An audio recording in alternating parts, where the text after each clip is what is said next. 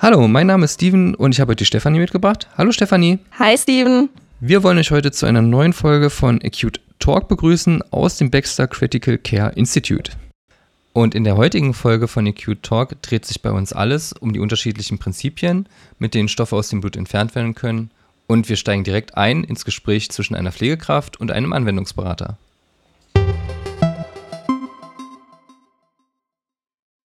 Hallo, in unserem letzten Gespräch hattest du ja die verschiedenen Eliminationsverfahren für eine Nierenersatztherapie erwähnt.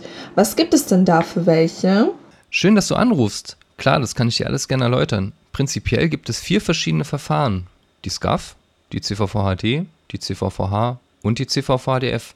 Aber ich denke, es macht Sinn, dass wir erstmal die verschiedenen Prinzipien uns anschauen, wie die Stoffe aus dem Blut entfernt werden können. Ah, okay, das klingt interessant. Und was gibt es da an unterschiedlichen Prinzipien? Man unterscheidet auf der einen Seite Verfahren, bei denen der Stofftransport über eine semipermeable Membran geschieht, und auf der anderen Seite Verfahren, die Stoffe an ihrer Oberfläche binden. Du hast die semipermeable Membran erwähnt. Welche Rolle übernimmt diese denn? Als erstes sollte man wissen, was Semipermeabilität bedeutet. Semi meint halb oder teilweise, permeabel steht für durchlässig. Also kurz gesagt eine Teil- oder Halbdurchlässigkeit. Davon spricht man, wenn zum Beispiel kleine Stoffe und Wasser leicht durch die Membran diffundieren, große Stoffe dagegen schwer. Also ich habe mal ein wenig versucht nachzulesen und bin als erstes über die Ultrafiltration gestolpert. Was ist das denn genau? Die Ultrafiltration beschreibt den Transport von Flüssigkeit von einer Seite einer semipermeablen Membran auf die andere Seite. Antrieb für diesen Transport ist ein Druckunterschied über die Membran. Dieser Unterschied kann entweder durch einen Überdruck auf einer Seite oder durch einen Unterdruck auf der anderen Seite erzeugt werden. Jetzt weiß ich zwar, wie es funktioniert, doch kannst du mir vielleicht sagen, warum man die Ultrafiltration anwendet? Man möchte damit dem Patienten gezielt und kontrolliert Flüssigkeit entziehen.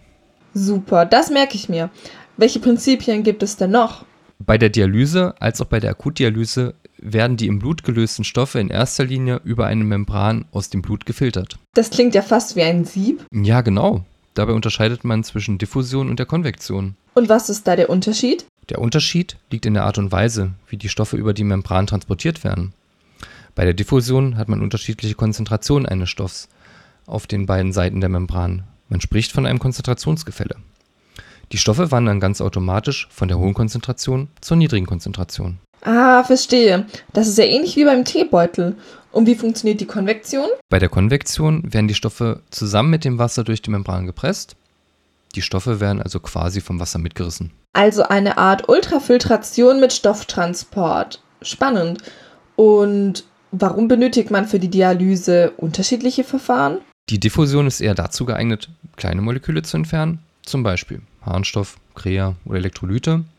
Und mit der Konvektion können wir auch große Moleküle wie Myoglobin und Zytokine entziehen. Das ist ja interessant. Und du hast vorhin noch ein anderes Prinzip erwähnt? Ach ja, die Adsorption fehlt.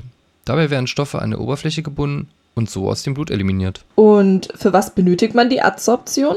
Bei der Diffusion und Konvektion werden die Stoffe ja über die Membran befördert. Und die Membran hat Poren bis zu einer gewissen Größe. Moleküle, die größer sind, gehen durch die Membran nur schlecht oder gar nicht durch. Diese Moleküle können dann an der Oberfläche gebunden werden. Und wann wird die Adsorption eingesetzt? Die Adsorption kann zum Beispiel bei septischen Patienten eingesetzt werden, denn Zytokine und Endotoxine können mit der Adsorption effizienter entfernt werden als durch Diffusion oder Konvektion. Verstehe. Da bin ich jetzt aber mal gespannt, wie das mit den Eliminationsverfahren zusammenhängt. Ich denke, für heute reicht es erstmal, oder? Lass uns das beim nächsten Mal besprechen. Ja, ich denke, das ist eine gute Idee. Mir raucht auch schon der Kopf für heute. Ruf mich am besten die Tage nochmal an und dann besprechen wir nochmal alles weitere. Okay, alles klar. Dann hören wir uns die Tage nochmal. Ciao. So machen wir es. Ciao. So, das war's mit unserer Podcast-Folge und wir hoffen, ihr konntet euch etwas mitnehmen. Und wenn ihr natürlich jetzt noch weitere Fragen habt oder ihr habt sogar Interesse an tiefergreifenden Informationen, dann schaut euch gerne unser Schulungsangebot an.